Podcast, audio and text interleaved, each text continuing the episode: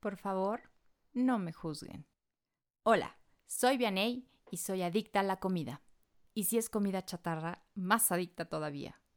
La comida y yo tenemos una relación complicada. Simplemente me encanta comer.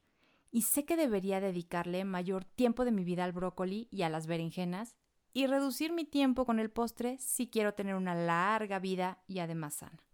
Pero no puedo resistirme a una buena tarta de manzana con un delicioso helado de vainilla que se disfruta aún más si no lo comparto. Y aunque en el fondo de mi ser sé que me voy a arrepentir de esto, simplemente no puedo parar. Mujer, psicóloga, esposa, mamá, amiga, emocional, sensible, todo al mismo tiempo y todo en esta vida. Yo soy Vi Morales. Todo lo que soy y voy descubriendo de mí me enseña cómo amar el caos. Hola, hola, bienvenida a mi cuarto episodio de Amando el Caos. Yo soy Vi Morales y espero que este ya sea tu podcast favorito y no solo el de mi marido y mis hijos. Que por cierto, un saludo a todas las amigas de mis hijos que ya me siguen. Qué bueno que me escuchas, porque así aprenderás a tomar buenas decisiones. Y además, escucha a tu mamá. Es muy sabia. Como ya escuchaste, empecé platicándote de la difícil relación que tengo con la comida, la cual estoy muy segura que muchas la compartimos. Hasta fue difícil para mí decidir entre si describía el postre o unos buenos tacos al pastor. Yo fui parte de esa generación en la que nos enseñaron que no nos podíamos parar de la mesa hasta que terminara todo lo que había en el plato, sin importar si me gustara o no, o si ya no podía comer más. Y pues creo que lo aprendí bastante bien. Hoy en día caigo en este ciclo en el que después de comer viene un arrepentimiento y un ataque de mí para mí sin misericordia, en el cual me digo, ¿cómo es posible que te comiste ocho tacos y además la tarta de manzana? Y después vienen las mentiritas clásicas de que mañana no lo volveré a hacer, mañana sí cenaré quinoa con cilantro, tomaré mucha agua y además le voy a decir que no al postre. Agotador, ¿no? Todos los días esa lucha contigo misma y que tantas de nosotras caemos en la misma trampa. Amo la comida, sí, ya lo dije, y también quiero mantener mi porcentaje de grasa donde debe de estar y sentirme bien conmigo misma. Toda esta lucha me ha llevado a probar todo tipo de dietas, la del metabolismo acelerado, la dieta mediterránea, la baja en carbs, la keto, las malteadas, y ninguna me ha funcionado realmente. ¿Por qué? Porque el control lo debo poner yo.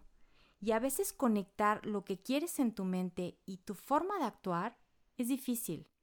Pero no importa que coma lechuga o que coma quesadillas, tanto en mi relación con la comida como en todo lo demás en mi vida, la clave está en tener autocontrol. Y sí, es evidente que en la batalla entre la razón y la emoción no siempre podemos augurar un final feliz, pero siempre, siempre tenemos la capacidad de elegir nuestra manera de responder. Eso es el autocontrol. La habilidad del dominio de uno mismo es elegir de manera consciente mi pensar, mi sentir y mi actuar. Repito, es la habilidad. ¿Y qué quiere decir esto? Que se aprende y se practica hasta que se logra. Nadie nace con autocontrol. Tan solo vean a los niños pequeños que pueden estar llorando sin parar y hacer grandes berrinches, pero conforme vamos creciendo, se supone, que vamos aprendiendo estabilidad. Y tú puedes saber que la adquiriste cuando existe esta armonía entre lo que quieres y lo que eliges. O sea, si quieres estar flaca, pero te comes dos hamburguesas, pues entonces no hay armonía, no hay congruencia entre estas tres. Otro ejemplo lo puedes ver cuando tienes una búsqueda constante por tener el control. Y si pierdes el control en ti misma, quieres controlar a todos los demás a tu alrededor, intentando sentir que puedes predecir las consecuencias estamos al mando. Y esa ilusión de control está en todos lados, en las largas listas de tareas, en trabajar de más, y tenemos esa sensación de que todo está bajo control. Pero ese es un control externo y poco tiene que ver con el control que tienes sobre ti mismo. Pero veamos el otro lado. Hoy con nuestro acceso a redes sociales vemos a mucha gente que es muy healthy, con cuerpos muy fit, con muy buenas relaciones definitivamente son personas que tienen un gran autocontrol, porque gestionan sus pensamientos y además lo ponen en práctica. Y eso hace que a veces pareciera que el autocontrol está peleado con lo padre o con lo rico o con el placer. Y yo pienso que sí y no. Mira, no está peleado con lo padre, pero sí está peleado con el placer inmediato. El que te dice que tienes que comerte ese otro pedazo de pastel en ese momento, en vez de guardarlo para mañana. Con ese placer inmediato sí está peleado, porque el autocontrol brinda un gran placer, pero a mediano y largo plazo. El placer que te da el autocontrol, ese en el que puedes decidir cómo actuar hoy por lo que quieres lograr en el futuro. Te diriges siempre a una vida plena. Es diferente sentirme bien a estar bien. ¿Notas la diferencia? Ok. Me queda claro que al hacer restricción al placer inmediato me da una mayor satisfacción a futuro. Eso todos de alguna forma lo sabemos. El verdadero problema está cuando hago restricción cinco días de comer tacos, por ejemplo, y al sexto ya no aguanto y me como no ocho, quince tacos y ya me fue peor. ¿Vieron cómo dudé? La verdad hasta ya me dio pena cuántos tacos me como. Bueno, para que eso no te pase, te explico. El autocontrol no es reprimir lo que queremos o sentimos completamente. El autocontrol es restringir con conciencia. Tener presentes mis objetivos y metas para que me den la fortaleza de actuar o no actuar de cierta forma. Y eso me va a llevar a tomar mejores decisiones. Por eso es súper importante, como ya habíamos platicado en el episodio 2, si no lo has escuchado, corre a escucharlo, conocerte, saber en qué momentos te estás llevando por el placer inmediato y hacer la pausa. Esa palabrita mágica que va a hacer grandes, grandes cambios en tu vida. Pausa de aquello que nos llega de forma automática y comunicarte contigo misma para redirigir a eso que te genera bienestar, sabiendo qué es lo que quieres y qué es lo que vas a hacer y qué es por una gran meta. Por eso, si mi meta es mejorar mi relación con la comida, tengo que tomar la decisión y entonces darme cuenta que tengo una parte comelona y una parte saludable, y que las dos son parte de mí. Que el cambio no está en escuchar solamente a una parte, sino negociar y balancear las dos. Y entonces, la próxima vez que esté frente a la comida, me voy a comer dos tacos para tener contenta a mi parte comelona. Pero hago la pausa, hago conciencia de mis metas y me detengo y tomo la decisión de dejar de comer o comerme ya nada más una ensalada para tener también contenta mi parte saludable, la cual está invirtiendo en mí con la conciencia siempre de mi objetivo. Te voy a platicar de un famosísimo y todavía viral y comentado experimento que se llevó a cabo en la década de los 60 con una muestra de niños y dulces. ¿Te suena el test de marshmallow? Incluso Kylie Jenner lo hizo con su hija hace unos días. Fue un estudio relativamente simple y sencillo que consistió en que un niño sentado junto a una mesa se le entregaba un plato con dulces.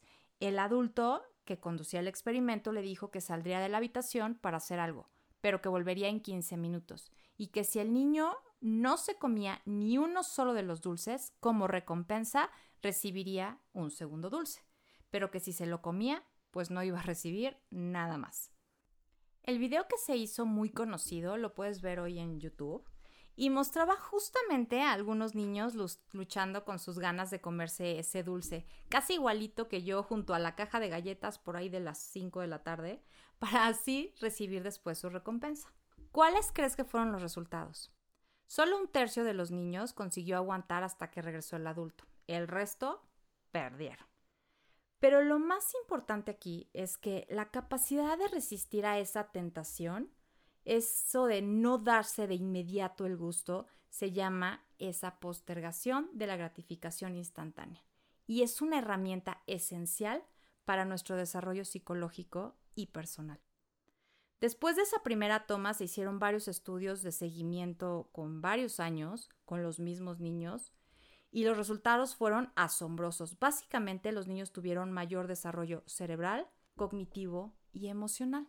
Por eso creo que no importa la edad que tengamos y si tenemos ganas de hacer estos cambios, es súper importante que empecemos a trabajar nuestro autocontrol. Son miles los beneficios que tendrás de postergar este placer inmediato. Te va a ayudar a enfrentar situaciones difíciles. Te va a ayudar a mantener la calma vas a mejorar tu comunicación, te va a ayudar a tener mayor claridad de pensamiento, te permite controlar tu estrés cuando te sientes bajo mucha presión, te ayuda a tomar mejores decisiones, mejora tu bienestar emocional. ¿Y sabes qué es lo mejor? Al hacer restricción de ese placer inmediato, creo mi realidad, la realidad que yo deseo, la realidad de estar saludable y claro, también que me queden mis jeans, ¿no?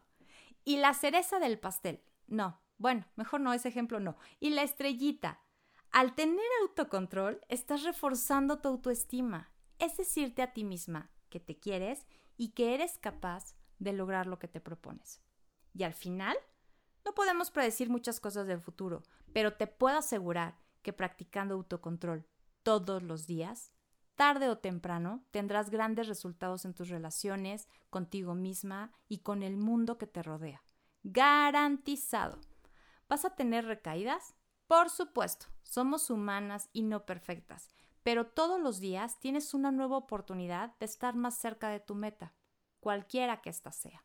Y antes de que lo olvides, pregúntate, ¿dónde puedo practicar la habilidad del autocontrol?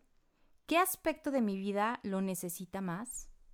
Puede ser la comida, el ejercicio, la relación con mi pareja, mis hijos, el trabajo. Uy, creo que todas, pero bueno, manos a la obra. Ah, pero ojo, ¿dónde puedes practicar el autocontrol tú, contigo misma, independientemente de los demás, de lo externo? Si hay una mesa con comida, ¿cómo te autocontrolas tú?